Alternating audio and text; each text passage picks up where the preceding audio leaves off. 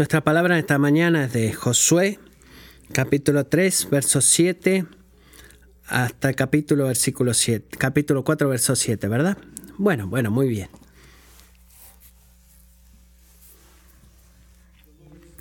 El Señor dijo a Josué, Hoy comenzaré a exaltarte a los ojos de todo Israel, para que sepan que tal como estuve con Moisés, estaré contigo.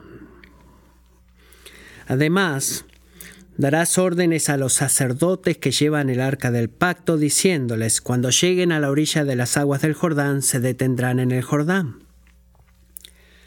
Entonces Josué dijo a los israelitas, acérquense y oigan las palabras del Señor su Dios. Josué añadió, en esto conocerán que el Dios vivo está entre ustedes y que ciertamente expulsará de delante de ustedes a los cananeos, a los hititas, a los hebeos, a los fereceos, a los jerjeseos, a los amorreos y a los jebuseos. Miren, el arca del pacto del Señor de toda la tierra va a pasar el Jordán delante de ustedes. Ahora pues, tomen doce hombres de las tribus de Israel, un hombre de cada tribu, y sucederá que cuando los sacerdotes que llevan el arca del Señor, el Señor de toda la tierra, pongan las plantas de los pies en las aguas del Jordán, las aguas del Jordán quedarán cortadas y las aguas que fluyen de arriba se detendrán en un montón.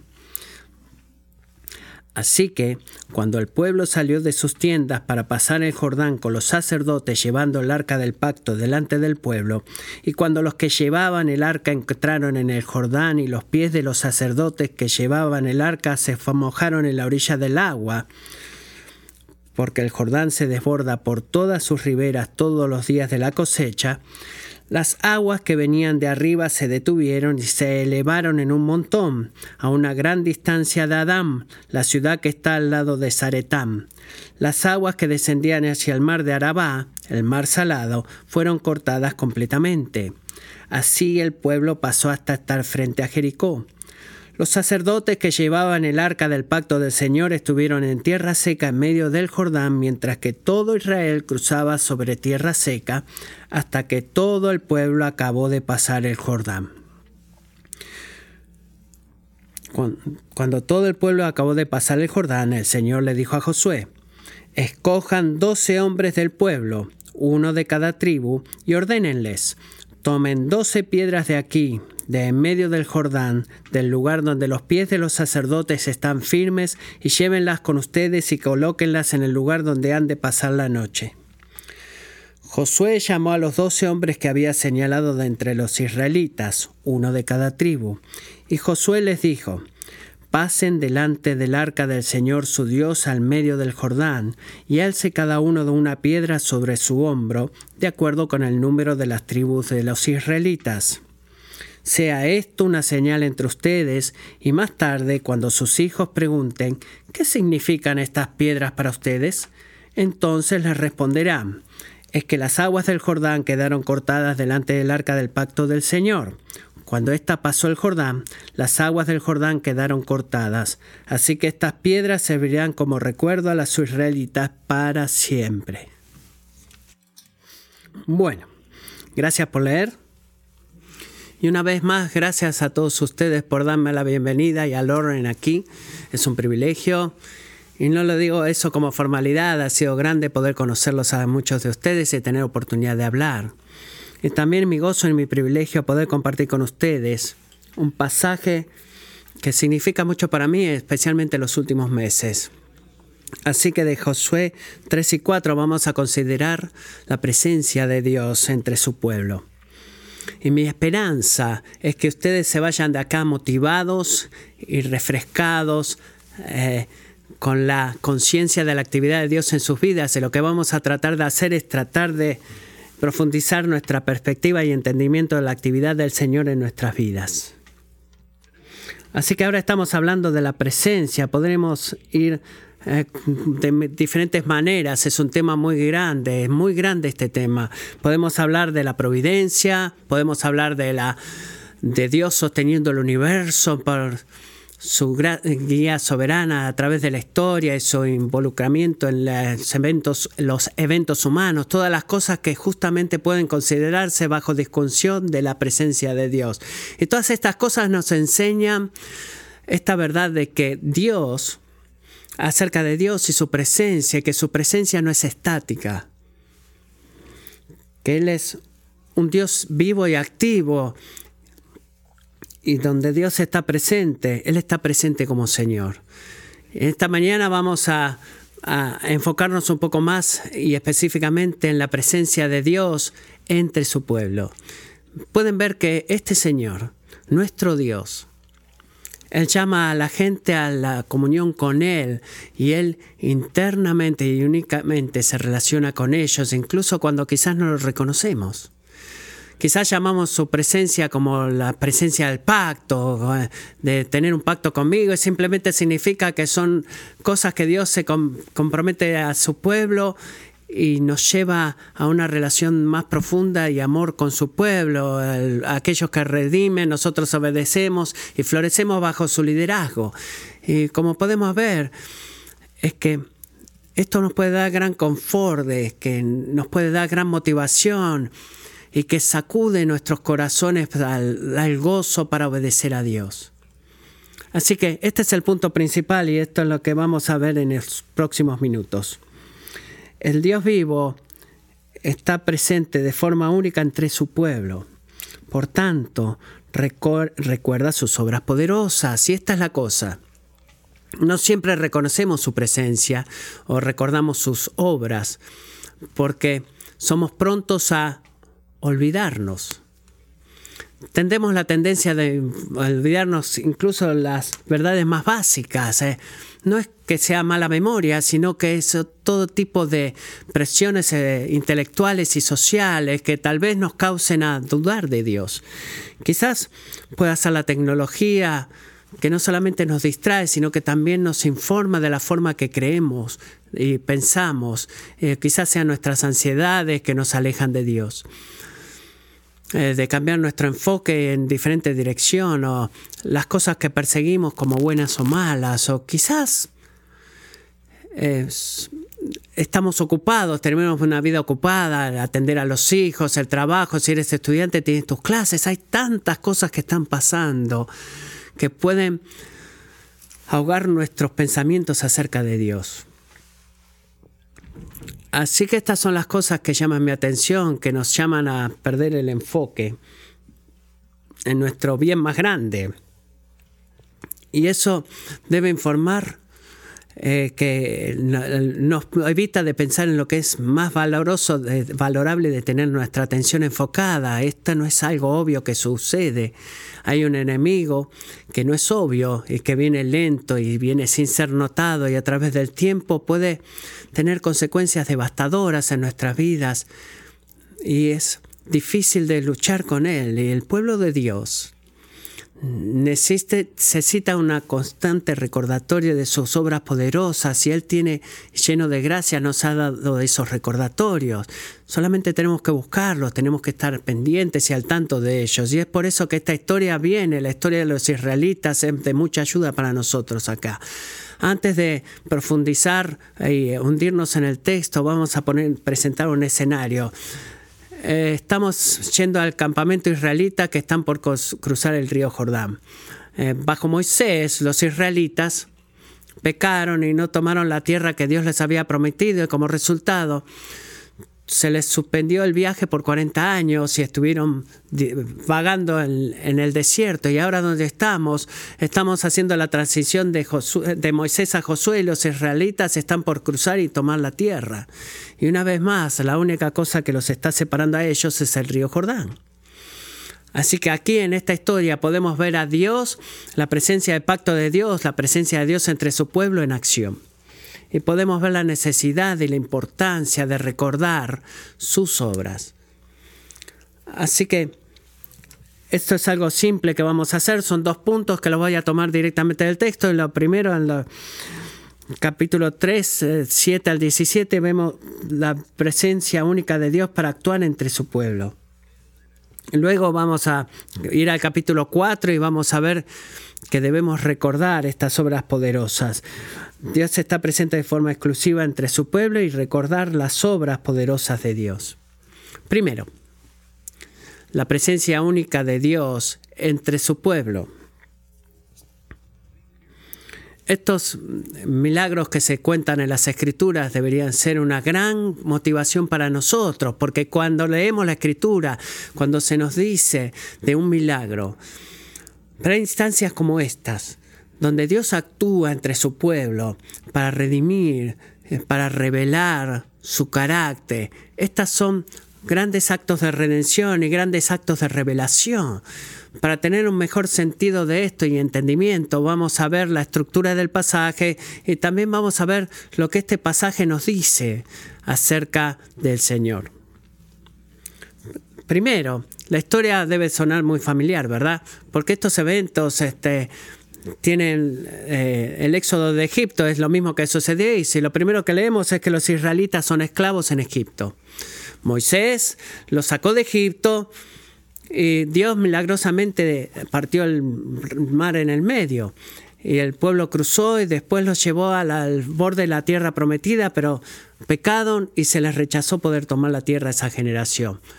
Pero en este pasaje los israelitas están vagando por el desierto y Dios levanta a Josué como su líder. Y milagrosamente parte el río Jordán, como hemos leído, la gente cruza el río y tienen otra oportunidad de tomar la tierra. Ven esto, hay dos eventos que están en paralelo uno con el otro. porque lo que tenemos acá es eh, una segunda oportunidad? Y esto hace una verdad profana acerca de la fe de Dios hacia su pueblo. ¿Pueden verlo? Dios esta gente dice, aunque nosotros pecamos, Dios con toda su gracia sigue cumpliendo su promesa y enseña a su pueblo que lo que Él revela en su palabra y lo que Él dice que hará, lo va a hacer. Y la gente se arrepiente y Dios perdona. Y en todo esto, Él sigue estando presente para actuar entre su pueblo. Así que aquí estamos, estamos estamos por cruzar el río Jordán y el texto, la forma en la que esto está escrito, nos debería significar misericordia para ti, debe haber un sentido de anticipación en ti. No estoy seguro de lo que va a suceder. Y hay un momento de suspenso antes del cruce del río Jordán que viene de ellos y hay esta soberanía de parte de Dios, esta gravedad que es sostenida para que las aguas se mantengan separadas. Y hay este sentido de referencia al construir este monumento que Dios les pide que le construya. Así que ponte en los zapatos de ellos. ¿Te imaginas esperar 40 años para recibir una promesa?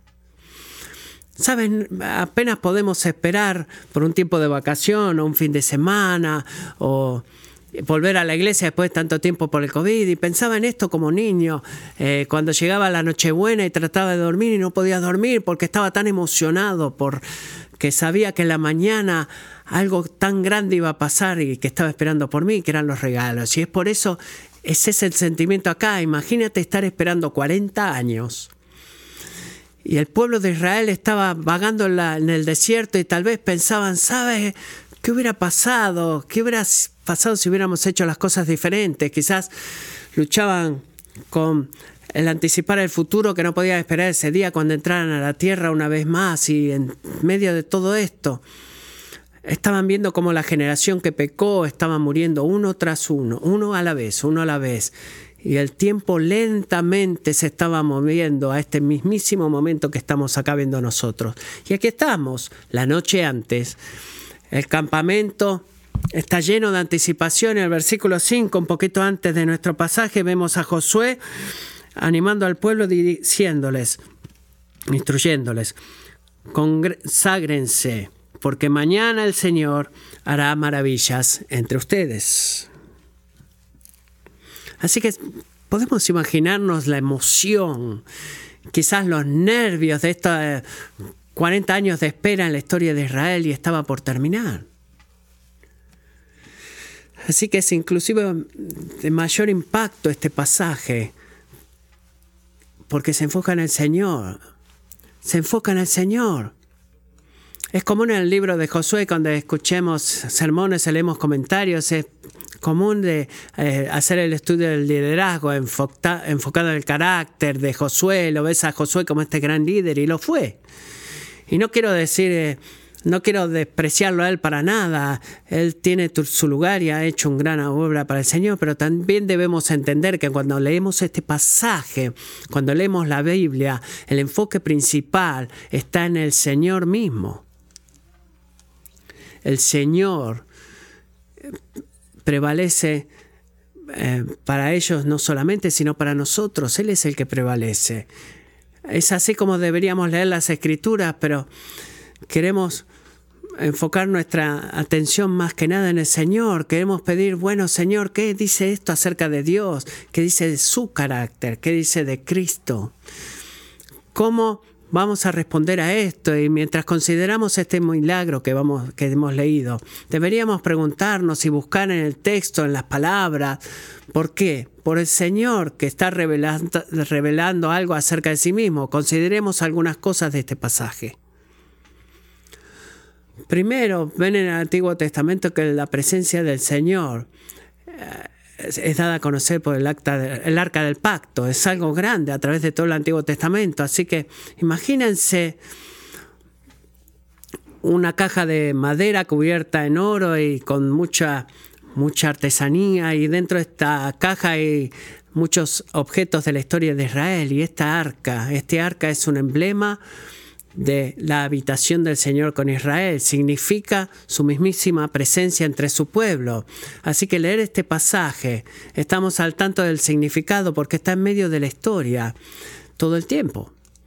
Es muy bueno, es muy lindo eh, poder leer eso. Domina eh, el milagro. Así que mientras el arca entra al río Jordán, mientras entra el agua, el Señor está entrando a la tierra antes que el pueblo. Está claro acá. Este es el Señor haciendo algo. Podemos ver que este milagro es un acto de redención porque el Señor ama redimir a su pueblo. Así que creo que esto es importante de saber porque nos recuerda que no somos los aquellos que nos hemos metido en la tierra prometida, ya sea que haya sido redimido de malas circunstancias o tal vez incluso experimentaste un tiempo de bondad eh, o, frutos. Cualquiera sea tu situación, nuestra esperanza y nuestra alabanza y nuestra gratitud debe ser siempre dirigida hacia el Señor. Puedes ver como los israelitas somos buenos en eh, sacarnos fuera de la tierra prometida.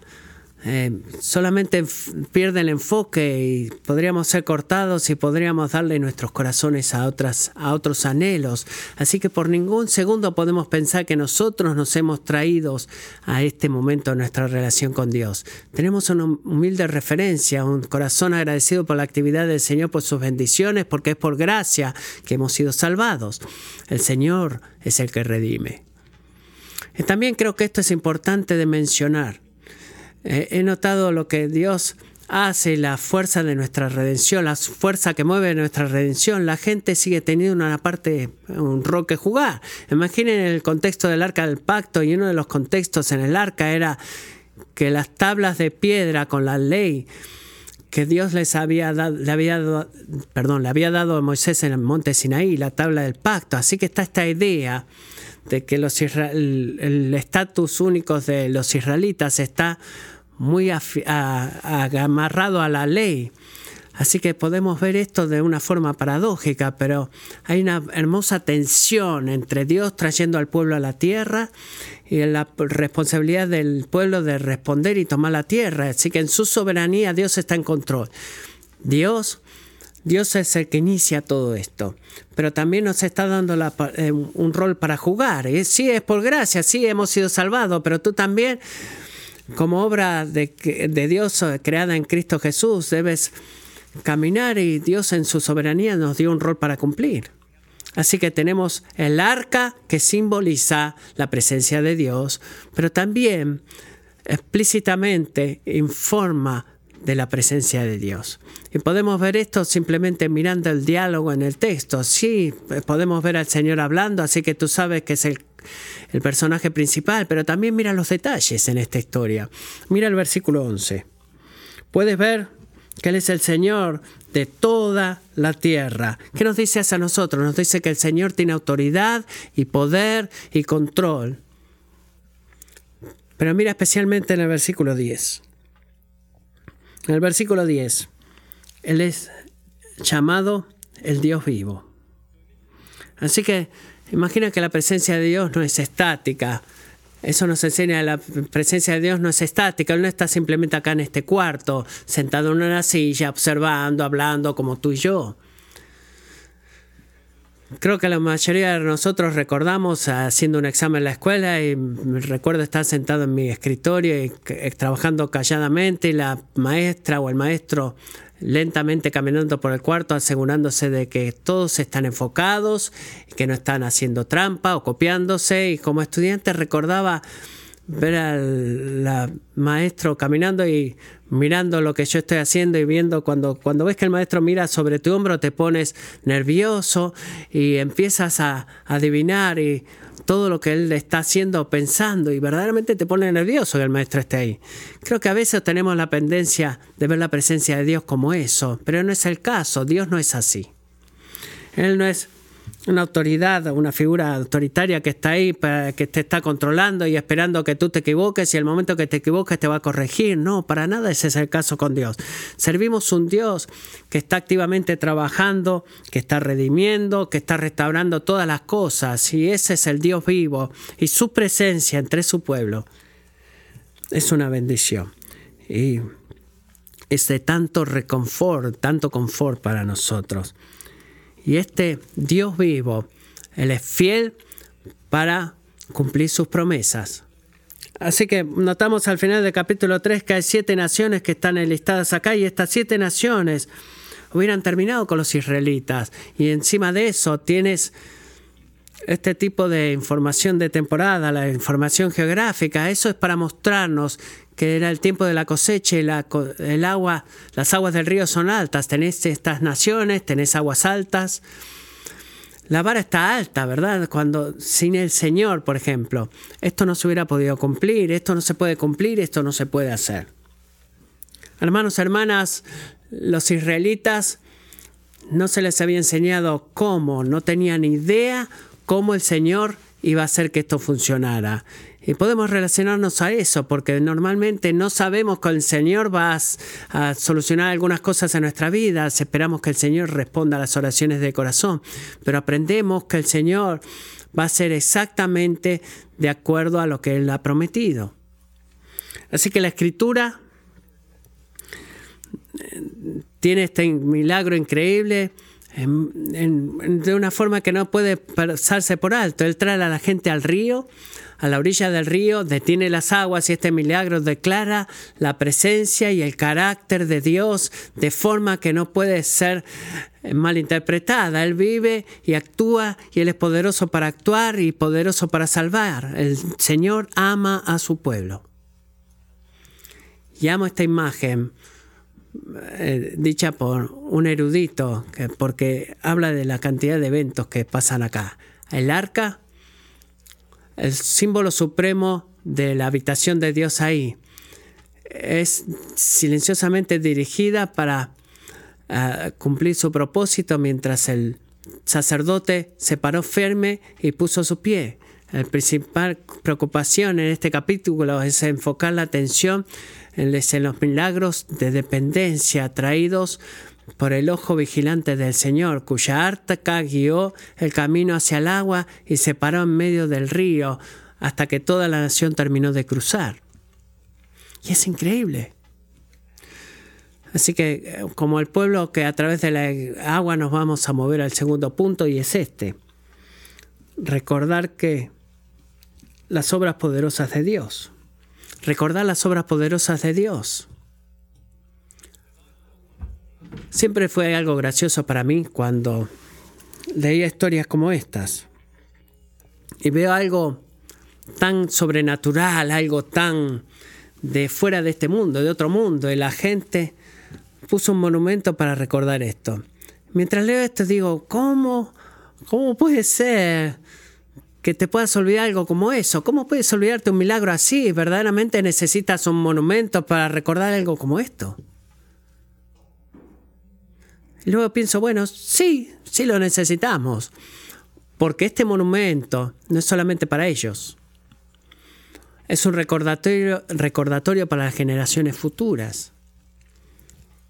Y lo que me dio mayor convicción esto mientras pensaba de mí mismo es cómo, qué tan rápido yo me olvido. Así que volveremos a eso, pero primero quiero que sepan el significado del monumento. En el versículo 7, la palabra recordatorio está usada acá, así que la palabra acá es usualmente usada en la escritura para referirse a unas expresiones de adoración o expresiones rituales de parte de los israelitas. Así que van a ver esta palabra usada en discusiones como, por ejemplo, la Pascua o en referencia al Éxodo o tal vez los israelitas tuvieron muchos muchos festivales anuales y ofrendas que hacían para recordar los actos del Señor y de la misma forma, esa misma palabra memorial es utilizada para dar nuestros diezmos y ofrendas, pero después vamos a hacer. Al usar este mismo término acá, el autor está, el autor está dando al cruce del río Jordán un corte ceremonial, un significado ceremonial. Este monumento de ninguna forma es puesto del mismo nivel como la ceremonia de una fiesta o de las ofrendas, pero así como aquellos eventos, el monumento intenta o tiende a mantener viva la memoria de, las obras de redención de Dios. Este cruce del Jordán debería ser, debía ser conmemorado. Y a pesar de lo que típicamente pensamos, los israelitas no veían los milagros suceder todos los días. Debes recordar que los eventos en la escritura cubren miles de años en historia, así que cuando leemos quizás veamos milagro tras milagro, pero debes tener en mente que desde su perspectiva quizás estas cosas estaban sucediendo entre muchas generaciones, o sea, había separación de muchas generaciones, pero en estos momentos milagrosos es que Dios hacía su presencia manifiesta de tal forma que indudablemente se revelaba a sí mismo. Estos milagros son recordatorios y están anotados para recordar a todos los creyentes a través de toda la historia que el Dios vivo está entre su pueblo para que podamos adorar y temer a su nombre. Así que esta es mi pregunta. ¿Verdaderamente necesitaban un monumento después de un milagro tan grande? La respuesta es sí, sí, porque ellos se olvidaban y porque nosotros nos olvidamos. ¿Qué tan a menudo escuchamos y leemos esta palabra?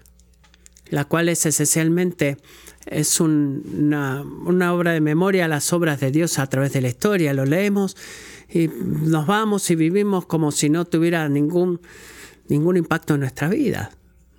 Si piensas de esa forma, es humillante saber qué tan rápido nos podemos olvidar. Y un comentarista dice lo siguiente. Tal vez el enemigo más grande de la fe, tal vez sea el, olvido. Eso no, no es la amenaza principal o un momento de llevarnos a la infidelidad hacia Dios, sino un momento de lentamente ir olvidarnos de las cosas y pensar en las presiones del mundo. Si este es el caso, la infidelidad a Dios eh, pronto iba a caer sobre los israelitas y es algo que continuamente sucedió de porque ellos no podían ver la presencia de Dios entre el pueblo. La verdad de que estamos rodeados de la presencia de Dios y recordatorios es que pasamos por alto cada día en particular. Por favor, escuchen esto. No quiero apuntar a condenar y no quiero condenar a nadie, pero puedo decir esto. Abrir nuestros ojos a la presencia y la actividad redentora del Dios vivo, que está alrededor nuestro todo el día, eh, somos rodeados, estamos rodeados de tal tipo de, de recordatorios, de memorias. Piensa en esto. Considera lo que esta iglesia es. La iglesia es una institución que ha sido establecida por Dios. Considera su palabra, la palabra que acabamos de leer. Puedes mirar de vuelta y ver cómo esta palabra está en el mismísimo núcleo de la historia, testifica estos grandes eventos. Tenemos este libro en nuestras propias manos. Considera a tus hermanos santos acá en este cuarto la obra que Dios ha hecho en sus vidas y cómo ellos actúan, cómo te cuidan a ti, cómo sirven a la iglesia. Considera lo que la cena del Señor representa. Mira nuestra propia vida, la obra del Señor en tu redención, en tu bautismo. ¿Qué representa eso? ¿Ves? Estamos rodeados por recordatorios, monumentos que constantemente nos apuntan a la presencia del Dios vivo. Y qué increíble que es eso, esto cambia todo cuando comenzamos a darnos cuenta de esto. Y algo más, considera a Cristo. Así como los israelitas, ellos tuvieron un monumento físico al cual podían mirar, este, recordar este evento histórico, nosotros también, nosotros vemos la iglesia, vemos la obra de Dios y estas cosas nos apuntan a un evento histórico y esa es la persona y la obra de Cristo.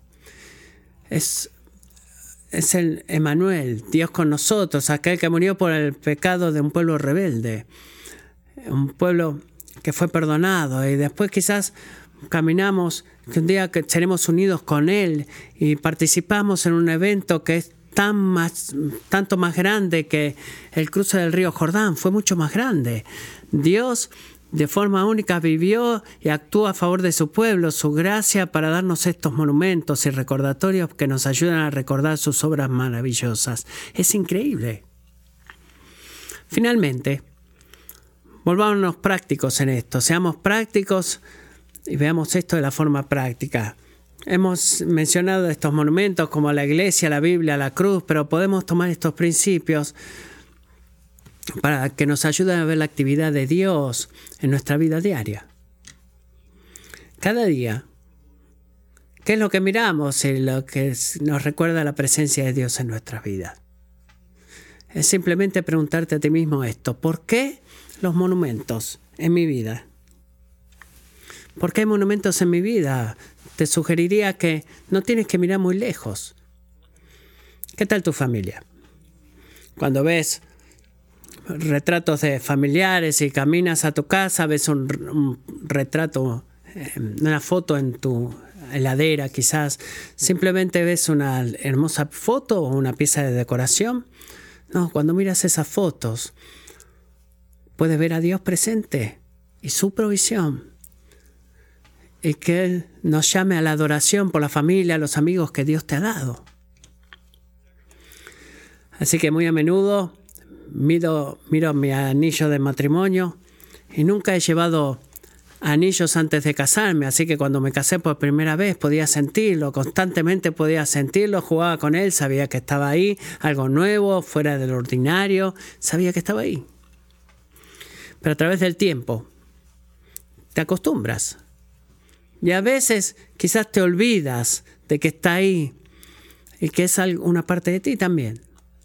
Pero eso, amigos, este es un símbolo de la provisión de Dios para mí, de la actividad de Dios en mi vida, que es Lauren, mi, mi hermosa esposa, el amor de mi vida. Eso es increíble. Y en última instancia, esto va a reflejar algo mucho más grande, que es el amor de Cristo por su iglesia. Así que como muchas personas también, tengo esta caja que está llena de fotos, de otras cosas que tengo acá que son memorias de diferentes partes de mi vida. Y de vez en cuando lo abro y veo como Dios ha usado diferentes eventos en mi vida. Y no, de las cosas más memorables que tengo acá es una serie de diarios no es algo, un diario normal, no escribo lo que me siento que me pasa en ese día, sino que son pensamientos, momentos en mi vida que pensé que tenía un significado, el del Señor me está enseñando esto y yo lo anotaba en esos diarios. Los tengo todos ahí. Recuerdo antes de ir al campo del seminario, seguía decidiendo si quería ir ahí o no y estaba ahí meditando y antes de ir al campus, en la noche anterior de entrar al campus, estaba en el hotel y tomé estos diarios y empecé a leerlos. Y había 10 o 15 años que tenía anotados ahí de la fidelidad de Dios en este viaje y era increíble pero también me daba convicción porque estaba teniendo en mi mano 10 o 15 años de escribir este, cosas, pero me había olvidado de la mayoría de todas. Eh, necesitamos recuerdos constantes, recordatorios constantes. Finalmente quizás me mires y digas, bueno, está bien. Sabes que todas estas cosas son buenas, pero ¿qué tal las cosas malas? ¿Qué tal de las cosas malas? Bueno, he hablado de familias. Quizás tu familia esté dividida o están peleando o se siente como extraños. Eh, he mencionado a mi esposa, pero tal vez tú anhelas una esposa y tú has orado que el Señor te diera a alguien, pero no ha sucedido. Quizás tienes esposa o esposo, pero las cosas están difíciles. Quizás estás ansioso y preocupado y has clamado al Señor cien veces y no hay ninguna entrega, miras a tu alrededor y no hay un monumento al cual hablarle. Es difícil decir que mi corazón va detrás de ti y quiero reafirmarte. No solamente Dios está acá, sino que Dios es un Dios vivo y activamente está trabajando para ordenar y restaurar. Así que déjame mostrarte, cristiano, que tú tienes un monumento al cual hablarle donde sea que estés. Y ese monumento es la cruz es la palabra de Dios que ha sido escrita para nuestra instrucción, para fortalecernos y motivarnos a través de la escritura, para que, de que debemos tener esperanza, debemos tener esperanza donde sea que estemos. Y escuchen esto, esta invitación a la redención completa es extendida a todo el mundo. Así que leemos más tarde en el capítulo 4, versículo 24, leemos este monumento que ha sido puesto que no es solamente para los israelitas, sino que ha sido eh, construido para todos los pueblos que, para que conozcan que la mano del Señor es poderosa. ¿Ves? Cristo ofrece redención a todos. Hacia, hacia aquel que es una redención que da, la da toda. Te pido que te agarres de Él y te afirmes de Él, porque la presencia de Dios está aquí y donde está la presencia de Dios hay esperanza. A todo el mundo que está acá le pediría que miren con nuevos ojos a tus circunstancias presentes y veas la presencia fresca del Señor en tu vida. Y no dejes que esta presencia se aleje, sino que sea un recordatorio constante del evangelio, del evangelio que hace esta presencia posible que esté acá. Así que mirando al cuarto y quizás te quedes después de este servicio y mires y hables con tus amigos, con tu pastor y busca por esas evidencias todo a tu alrededor, porque cada una de esas, cada uno de esos momentos apuntan a la actividad de Dios entre su pueblo. Está en todas partes. Debes abrir tus ojos y mirar. Oremos.